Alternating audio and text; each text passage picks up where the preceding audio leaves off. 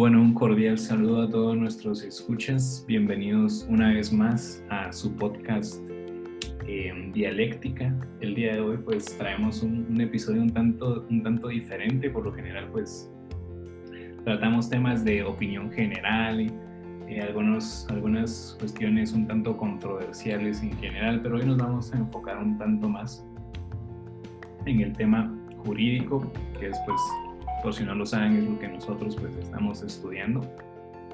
Vamos a hablar un poco de comercio internacional y de un tema que pues tiene mucha incidencia en ello. Y pues para eso pues eh, esta noche contamos con la presencia del, eh, bueno, el siempre presente, ¿verdad? Miguel Ángel Centeno. ¿Qué tal estás, Miguel Ángel? ¿Qué tal estás esta noche? Eh, sí, buenas noches, José David, y a todas las personas que escuchan este, este nuevo episodio, ¿verdad? Eh, pues bien, la verdad es que estamos bien, eh, tenemos pues a la familia completa hasta el momento, únicamente un poco agripado, ¿verdad? Pero, pero aquí estamos siempre dispuestos a colaborar, pues mientras no sea nada grave, pues siempre estaremos a disposición. Pero esperemos que no, que no sea COVID, ¿verdad? Ese es el, único miedo que me queda, ¿verdad? Pero siempre actitud positiva y, siempre actuando pues en pro de, de la sociedad. Claro, claro, siempre de igual manera, ¿verdad? Esperamos que, no sea algo grave, que pues te recuperes pronto y, gracias por estar el día de hoy acá para hablar un poco acerca de este tema. Y bueno, para empezar a hablar, pues no les he dicho qué tema es porque vamos a empezar planteando una pregunta. Y es precisamente relativo a, a esta cuestión pues de la, de la pandemia y el confinamiento que pues ahorita está como muy de moda, de hecho pues está discutiendo un nuevo estado de calamidad, como saben todos aquí en, Guatemala. Em, pero quería plantearte la pregunta, Miguel Ángel, pues hemos pasado ya casi dos años de confinamiento. En ese tiempo quisiera saber si has hecho uso de estas eh, famosas aplicaciones de, de, entregas a domicilios. Eh, podríamos mencionar, ¿verdad? Sin el ánimo de, de hacer ningún tipo de publicidad, ¿verdad? Por ejemplo, Hugo, Globo o Uber Eats. ¿Has hecho uso de, estas aplicaciones, Miguel Ángel, en estos, en estos momentos de, confinamiento? Sí, bueno, de hecho, ya, ya casi dos años de, confinamiento, ¿verdad? Y sí, durante el transcurso, pues las necesidades también han ido evolucionando, ¿verdad? Han ido transformándose en otras, ¿verdad? Pues por precisamente por lo que vos comentabas, por los estados de calamidad que han, surgido acá en Guatemala, pues, de donde nosotros somos, ¿verdad?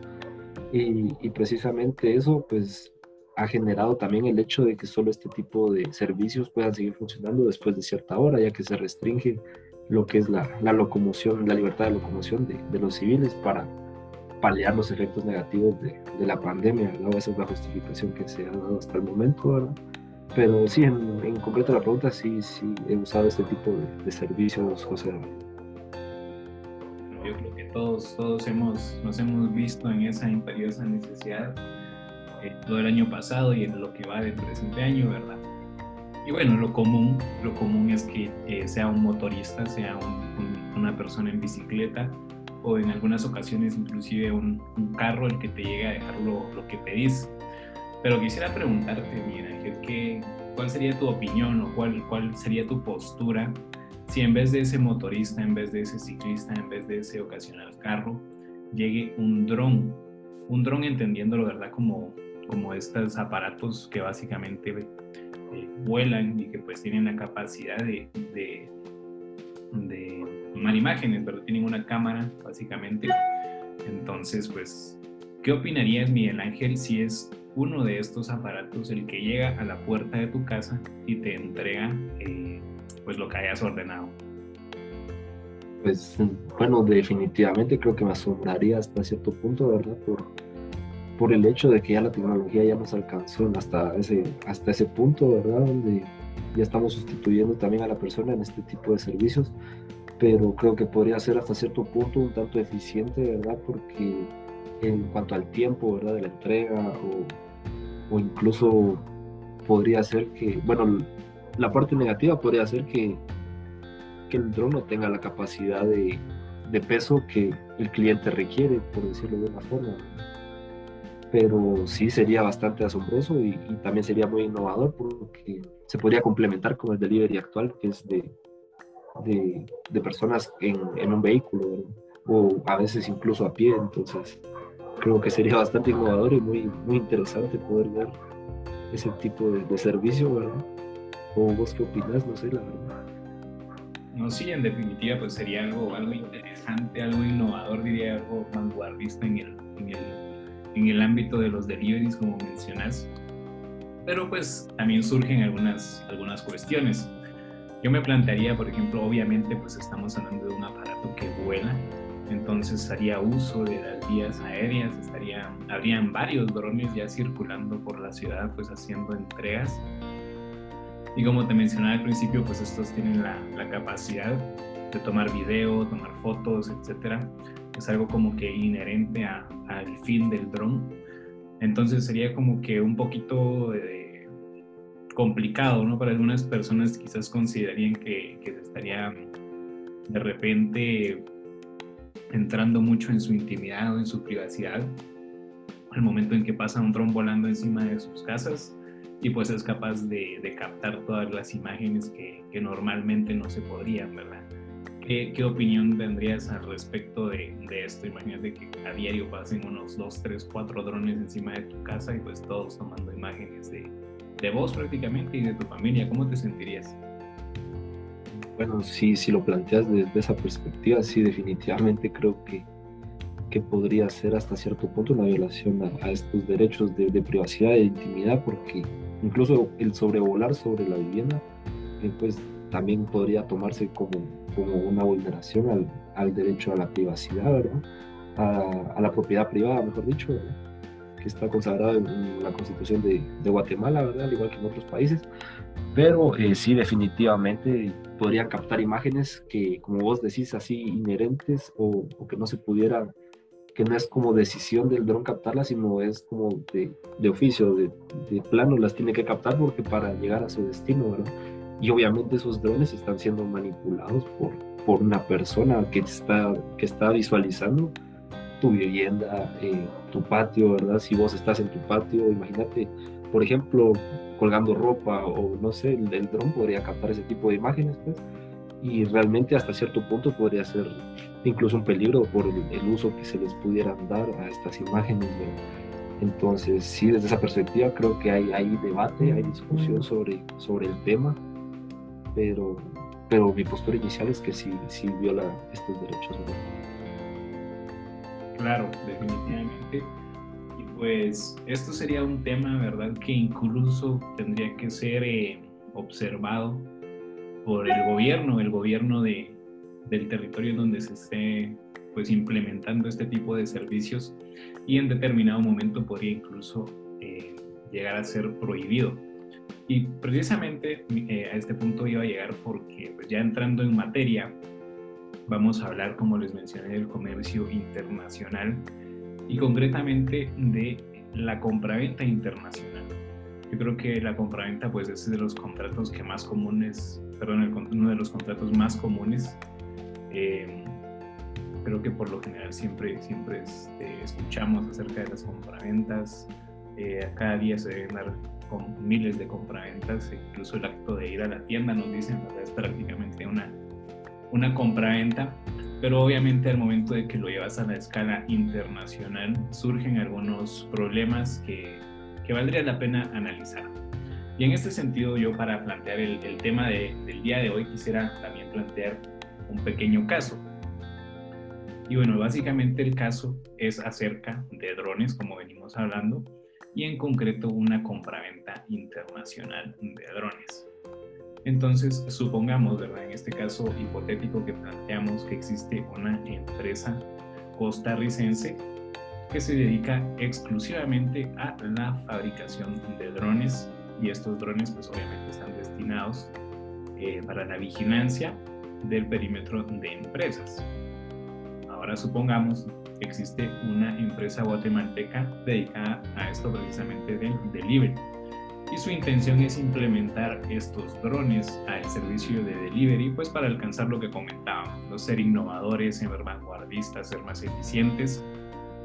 Pero, oh sorpresa, se chocan con que efectivamente la gente no está cómoda con que los drones sean utilizados de esta manera y pues se, se prohíben en el estado de Guatemala.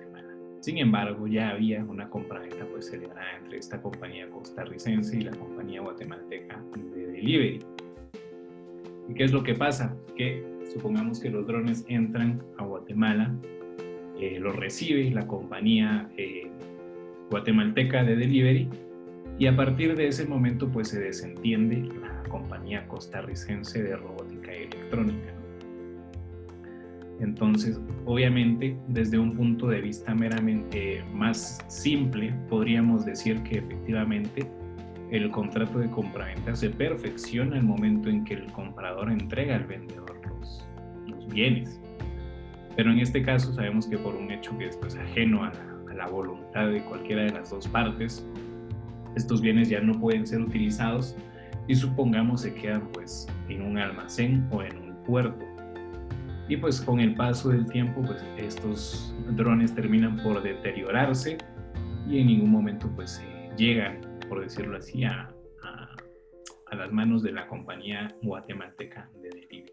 En este sentido, y así a grandes rasgos, Miguel Ángel, así con lo, lo que te he platicado, eh, ¿de quién, ¿a quién consideras que podría atribuírsele, digamos, la, frustración en este caso de, de esta, digamos que, eh,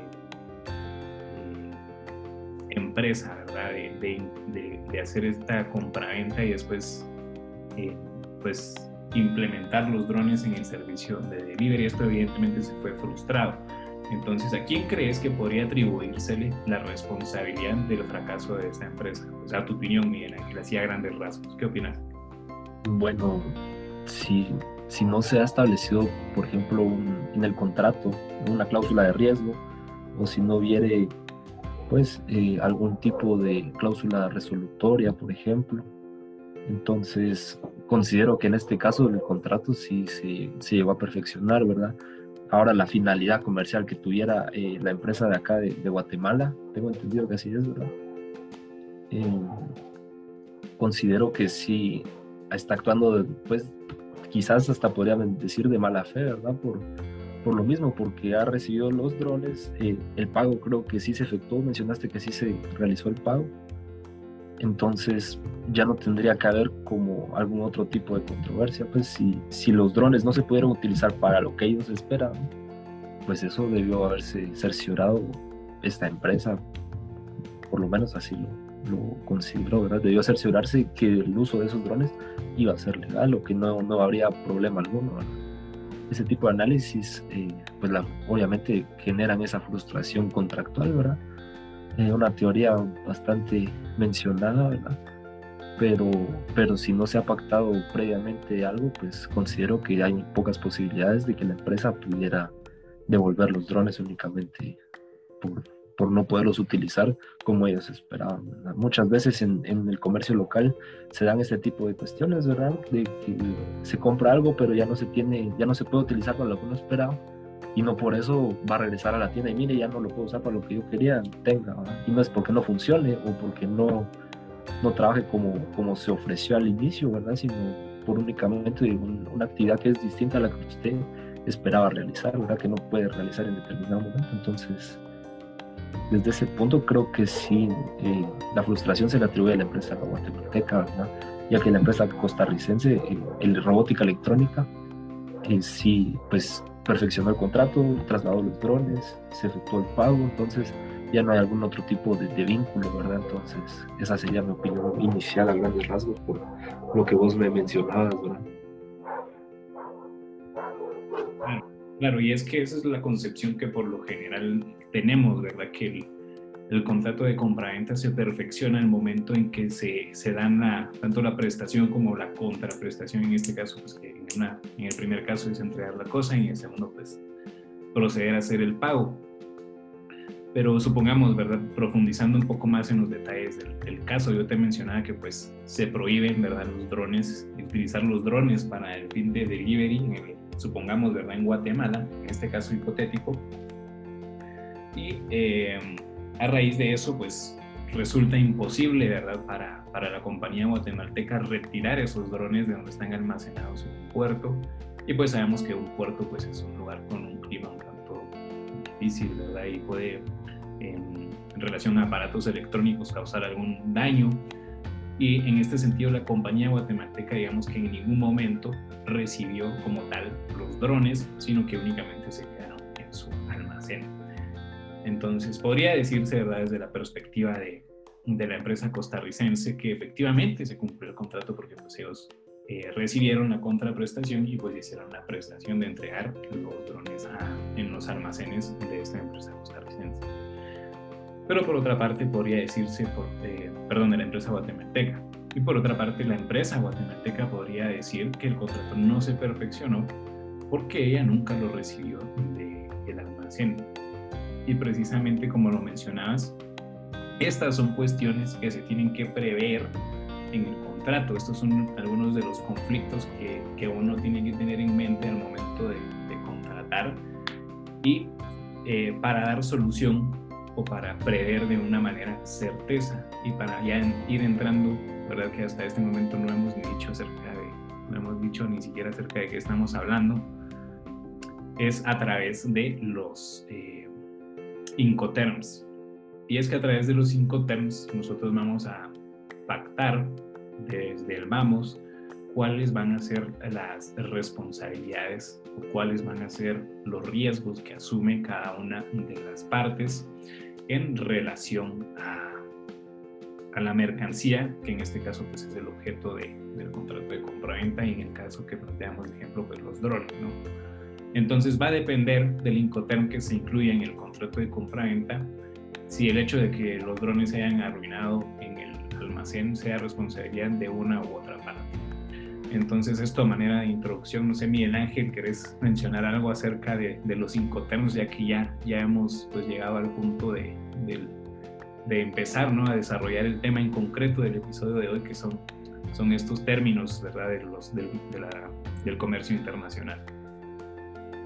Eh, sí, bueno, gracias por, por darme la palabra, ¿verdad? Sí, me parecía un poco interesante abordar este tema, ya que pues contribuye a, a como vos decís, a tener un control o manipular un, una forma de contrato pues de una forma más eh, certera, más eh, segura, por así decirlo, ¿verdad? Y utilizando abreviaturas para ahorrar pues no solo tiempo, sino distintos, distintos factores que, que se involucran pues en, en el proceso de, de, una negociación o de, de, la realización de un contrato de compraventa internacional, ya que estos términos pues eh, los mismos que se usan acá, esos que se usan acá en Guatemala son los que se usan en Costa Rica, bueno, en otros países, ¿verdad? Entonces creo que es como un lenguaje universal. Transmitir pues ciertas ideas que ya están preestablecidas, porque básicamente incluso esto es como un, un diccionario, porque son ciertos términos y cada término pues significa eh, una acción distinta en cuanto a un proceso de negociación mercantil se, se refiere, ¿verdad? Entonces, eh, creo que esa podría ser una pequeña definición de mi parte, ¿verdad? En cuanto a lo que son los incoterms. Y te dejo para que podamos ver, profundizar un poco más en, en, este aspecto. Claro, claro, sí, totalmente. Como lo mencionabas, básicamente son eh, por así decirlo, una forma certera de establecer, como te decía desde un principio, las reglas del juego que va a tener este contrato de compra-venta. Concretamente, pues los Incoterms son eh, creados por la Cámara Internacional de Comercio que tiene su sede en París, que pues también es uno de los eh, mayores órganos en, en cuanto a resolución de controversias comerciales a través de arbitrajes comerciales. Y pues precisamente pues al darse cuenta ¿verdad? De, de, todas estas circunstancias que se dan sobre todo en el comercio marítimo, pues crean estos términos del comercio internacional que de alguna manera vienen a establecer de manera clara eh, qué riesgos va a asumir cada parte en relación a las mercancías. Eh, hay que tener en consideración, obviamente, el comercio internacional tiende a ser muy dinámico, tiende a cambiar demasiado, sabemos que el, el, el mercado es así, es, es una de sus características. Y pues obviamente eh, eso se ha reflejado también en los Incoterms, los cuales pues son actualizados eh, constantemente. Concretamente, eh, los Incoterms, su última actualización fue el 1 de enero de 2020, así que vamos a, proceder a, explicar, ¿verdad? A abordar estos 11 Incoterms que están vigentes desde el 1 de enero de 2020 son la, digamos que los Incoterms eh, más actualizados y pues vamos a hablar de estos 11 que se encuentran vigentes eh, actualmente. En primer término quisiera hablar del EXW, que también eh, en inglés sería X-Works y se traduciría en fábrica. Eh, este Incoterm establece, ¿verdad? en relación a, la, parte del vendedor, que tiene que entregar la mercancía en sus mismos almacenes, es decir, en fábrica, ¿verdad? en donde pues se producieron y en donde también van a ser recibidos por el vendedor, perdón, por el comprador. Y el comprador, pues ya a partir de que recibe la mercancía en, los almacenes del vendedor, asume todos los riesgos, es decir, se va a encargar acá de los gastos que, que, represente pues trasladar ya esa mercancía fuera del almacén del vendedor. También si en determinado caso, ¿verdad? Si llegara a deteriorar la mercancía al momento de, de sacarla del, del almacén, pues eso va a ser asumido por el mismo comprador. Y eh, pues efectivamente estas son cuestiones que, que se tienen que establecer en el contrato. Entonces, así pues ya no habría, digamos, que un conflicto al momento de que esas mercancías se dañen porque pues ya está establecido que es responsabilidad del comprador. Bueno, para pasar al siguiente, no sé si querés eh, abordar este, eh, Miguel Ángel, para, para poder ir abarcando cada uno de los cinco temas vigentes. Eh, sí, está bien, con gusto. Podemos abordar acá lo que viene siendo eh, FCA, que en inglés se traduce como Free Career y en español pues sería libre transportista. El vendedor entrega la mercancía al comprador en un punto que ha sido pactado previamente. Es decir, que éste asume los costos y también los riesgos hasta que se entrega la mercancía en el punto que ha sido pactado previamente. Eh, esto incluye obviamente los costos de, del despacho aduanero, ¿verdad? Para la exportación. Y entonces eh, el vendedor es el que se encarga del transporte interior y las gestiones aduaneras de exportación, menos si el sitio pactado son las instalaciones del, del vendedor, ¿verdad? es el FCA almacén, ¿verdad? Entonces, circunstancia en la que se entrega dicho punto una vez cargada en los medios de transporte dispuestos para el comprador, ¿verdad? que es el que asume el costo de, de, la entrega, de la carga, perdón.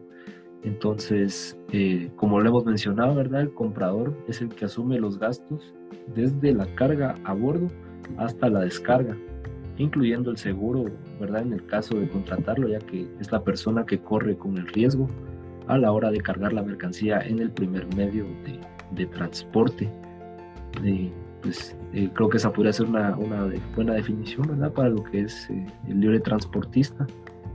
Y, y, te dejo para que continúes vos con, con la siguiente, eh, con el siguiente incoterm, por decirlo de una manera. Claro, claro, pero antes de, de, pasar al siguiente me gustaría quizás precisar un poquito y ampliar, ¿verdad? Lo que ya nos, bien nos mencionabas. Em, este incoterm de libre transportista o free carrier fue fue modificado en el, en el eh, fue modificado recientemente porque anteriormente en al usarlo en su versión del 2010 el, transportista emitía un bill of landing eh, al vendedor acompañado del término on board para justificar la entrega de la mercancía y facilitar eh, la operación de los créditos documentarios y que así se abone el crédito al vendedor como garantía del banco, pero que no es parte del contrato de transporte. Y bueno, un poco quizás aplicando esto al caso que planteábamos antes, esto sería, digamos, el caso que planteaba la postura de la, de la empresa costarricense. Digamos, si se hubiera pactado este Incoterm en el contrato de, de compraventa del ejemplo que hablábamos anteriormente, efectivamente eh, la empresa costarricense no tendría ninguna responsabilidad porque pues entregó eh, la mercancía en un punto pactado previamente y a partir del traslado de ese punto hacia otro punto sería responsabilidad de la compañía de delivery. Entonces, pues acá ya vemos un poquito cómo se aplicaría en cuanto a ese contrato. Y vamos a analizar el tercer Incoterm, que es eh, libre al costado del buque o FAS. Y en este caso, pues el vendedor entregaría la mercancía en el muelle de carga del puerto de origen al lado del buque donde se transportará la mercancía. Es decir, prácticamente lo llevaría al muelle y a, partir de ahí se encargaría el vendedor. En este sentido, pues obviamente el vendedor es el quien asume los gastos hasta la entrega, incluidos los trámites aduaneros de exportación. El comprador, eh, como mencionaba, se encarga de la carga mientras vaya a bordo del buque, además de su estiva, flete y demás gastos, hasta que se entrega en el destino, incluido el despacho, la importación y el seguro. De igual forma, sabemos que los riesgos, aparte de los gastos, ¿verdad? Se asumen los riesgos al momento en que la mercancía se, se encuentra en el muelle de carga antes de subirla al bote. Eh, este es un coterm, como bien este, hemos escuchado que pues, se trata de buques, barcos, entonces es un, un exclusivo del transporte marítimo y para productos especiales. No, no es un incoterm bastante eh, común, que digamos, eh, pero efectivamente funciona para que haya certeza en esas operaciones de transporte marítimo. Ahora vamos con el siguiente Pop, no sé si te gustaría abordar este, Miguel Ángel. Sí, me parece bien, José David. Como bien mencionas, es eh, FOB o FOB, que en inglés es Free on Board y en español pues se traduce como libre a bordo, ¿verdad? Entonces, eh, bueno, para explicar un poco sobre este Incoterm, pues eh, en este caso es el vendedor el que corre con el vendedor el que corre con todos los gastos, ¿verdad? y con todos los riesgos que se pudieran suscitar hasta que la mercancía se sube a bordo del medio de transporte. Entonces, así como pudiera ser también del despacho de exportación y, gastos de, en origen, ¿verdad? Por otra parte, también este, este Incoterm se encarga de contratar el transporte en caso de que corra por cuenta del comprador. Entonces, eh, el comprador se encarga de los costos del flete, de la descarga, de los trámites de importación de, la entrega en destino y del seguro en caso de que se haya contratado. Entonces, eh, los riesgos se transmiten en el momento en que la mercancía pues está a bordo, ¿verdad? Ese sería el momento en el que hay esa transmisión de esto pasa de ser mi, riesgo o mi problema, como se le conoce coloquialmente, y ahora pasa a ser responsabilidad de usted. Entonces, es en ese momento en el que se transmiten estos riesgos, ¿verdad? Eh, es importante también mencionar, ¿verdad? que este Incoterm únicamente se utiliza para el transporte eh, marítimo y este no debe utilizarse para la mercancía que vaya en contenedores porque la responsabilidad se transmite cuando la mercancía se carga a bordo del buque, es decir, cuando los productos tocan físicamente el suelo del buque, pero en el caso de los contenedores no se cargan en cuanto llegan a la terminal, por lo que si la mercancía sufre algún daño mientras está en el contenedor, sería muy complicado establecer el momento en que ocurrió el daño, ¿verdad? Eh, eso creo que podría ser en, en, cuanto a este, a este Incoterm, ¿verdad? Es bastante importante porque es una transmisión de riesgos y se da en un momento exacto, ¿verdad? En el momento en que está a bordo la carga, cuando en, que, el momento en que la carga está a bordo del buque, ¿verdad? Entonces, eh, no sé si te gustaría continuar con el siguiente, José David. Claro, claro continuamos también, estamos ahora precisamente desarrollando los cinco terms que más se utilizan en el transporte marítimo. El siguiente que nos corresponde es CFR o en español coste, seguro y flete o en inglés cost, insurance and freight. Em, bueno, en el caso de este Incoterm, el vendedor se encarga de todos los costes hasta que la mercancía llega al puerto de destino, incluyendo el despacho de exportación, los gastos de origen, el flete y normalmente los gastos de descarga. Mientras que por su parte el comprador corre con los trámites de importación, el transporte interior hasta el destino y asume los riesgos desde que la mercancía está a bordo. Esto creo que es una, una característica que hay que resaltar que em, a diferencia de los gastos que se asumen em, respecto al transporte interior hasta el destino, los riesgos se asumen desde antes, es decir, desde que la mercancía está a bordo del, del flete, por lo que pues suele ser frecuente la, la contratación de un seguro aunque pues no, no, es, no es la regla, ¿verdad? Entonces, esto sería el CFR o Cost Insurance and Freight.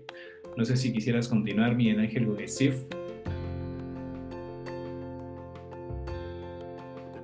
Eh, sí, con gusto, José. El CIF mencionabas, ¿verdad?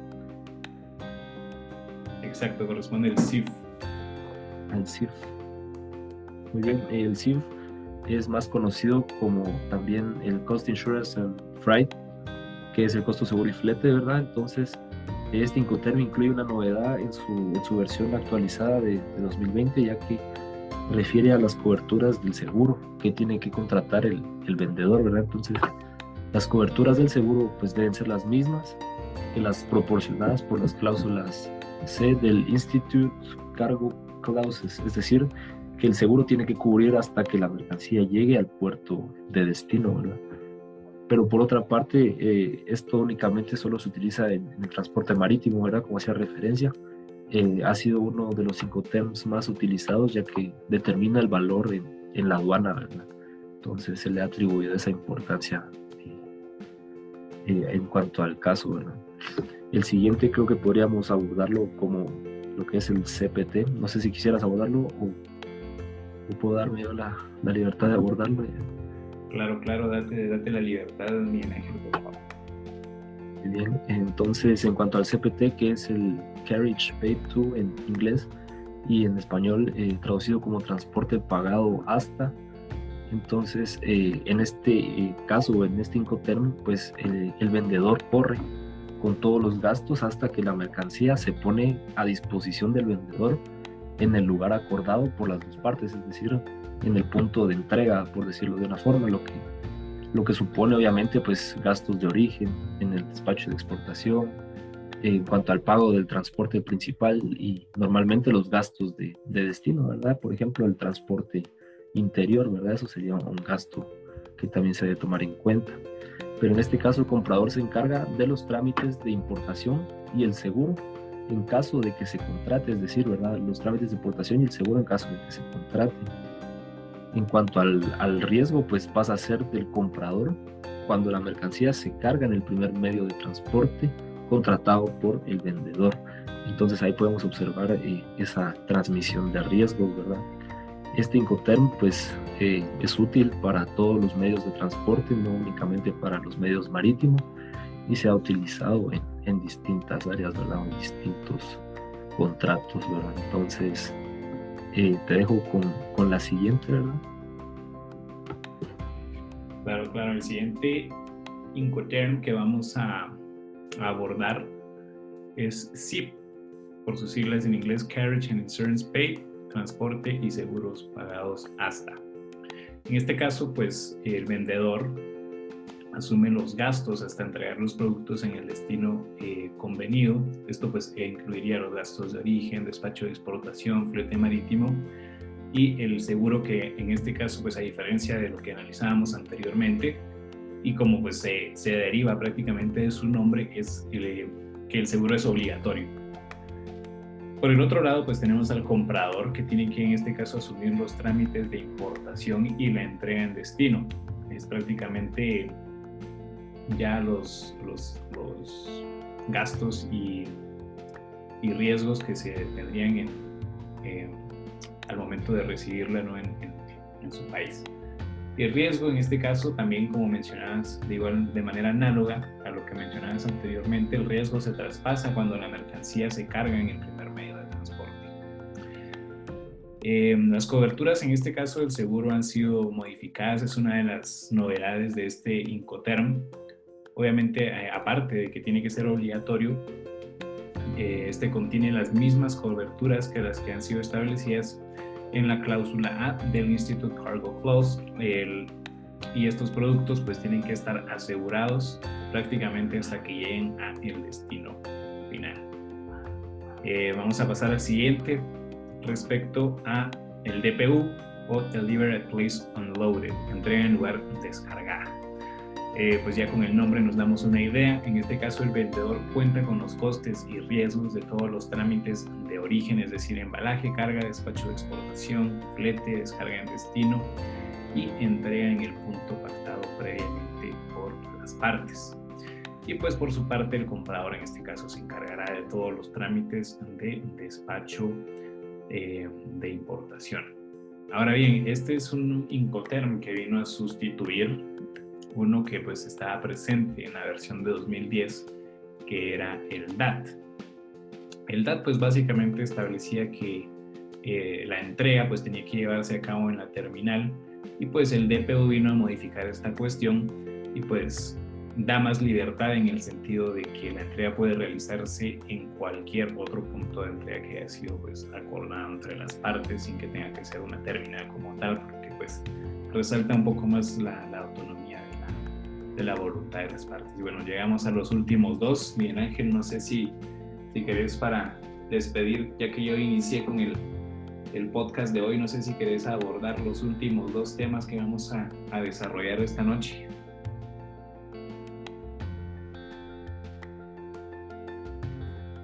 Sí, está bien, con gusto, José David. Solo que aquí el micrófono no se, no se activa. Pero sí, con gusto. Entonces, eh, restando ya los últimos dos, pues tendríamos lo que viene siendo delivered at place o entregado en un punto, ¿verdad? Entonces, a este Incoterm lo que viene a presentar es que se encarga de todos los riesgos, eh, digamos el vendedor es quien se encarga de todos los riesgos y todos los gastos del trato, excepto el despacho de importación y los gastos de descarga en destino, ¿verdad? Entonces, eh, en ese sentido, el vendedor es quien asume los gastos de origen, el flete y el transporte interior, pero en caso de que se contrate un seguro, pues no siempre lo hacen, es, es opcional, no es obligatorio, ¿verdad? Eh, sería el vendedor quien asumiese los, los gastos, ¿verdad?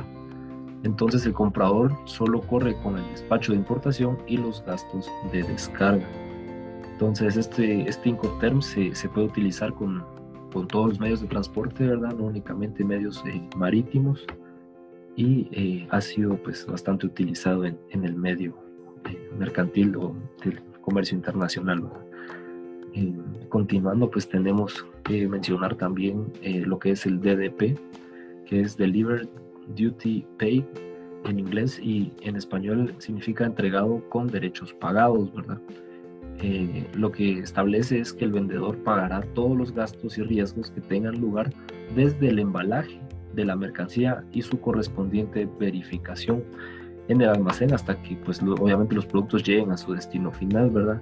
Entonces eh, esto también incluye lo que son los despachos de importación y de exportación, así como también lo que es el flete y seguro en caso de que este fuese contratado, ¿verdad? Entonces eh, el comprador solo se encarga de recibir la mercancía y normalmente de su descarga, aunque no, no es, o sea, es opcional, ¿verdad? El hecho de que se ocupe él, sino que también puede hacerlo el comprador según eh, el acuerdo, ¿verdad? Como eh, es entonces como damos finalización, ¿verdad? A esta este pequeño podcast, a esta pequeña intervención sobre pues eh, lo que vienen siendo los, los términos de comercio internacional que, habíamos que son utilizados por, por, empresas que trasladan bienes o servicios hacia otros estados, ¿verdad? Entonces, para simplificar los procesos de negociación y entre otros, pues utilizan este tipo de palabras para dar a entender, digamos, eh, un comportamiento, una conducta o una acción o cómo se van a acordar las condiciones para para realizar este tipo de contratos eh, mercantiles, ¿verdad? Es así entonces como, como damos eh, finalización, ¿verdad? Hemos concluido con, con, esta pequeña charla informativa para, para aquellos quienes les interesa navegar un poco en el mundo tanto jurídico y tanto eh, en el aspecto mercantil, ¿verdad? Y a nivel internacional.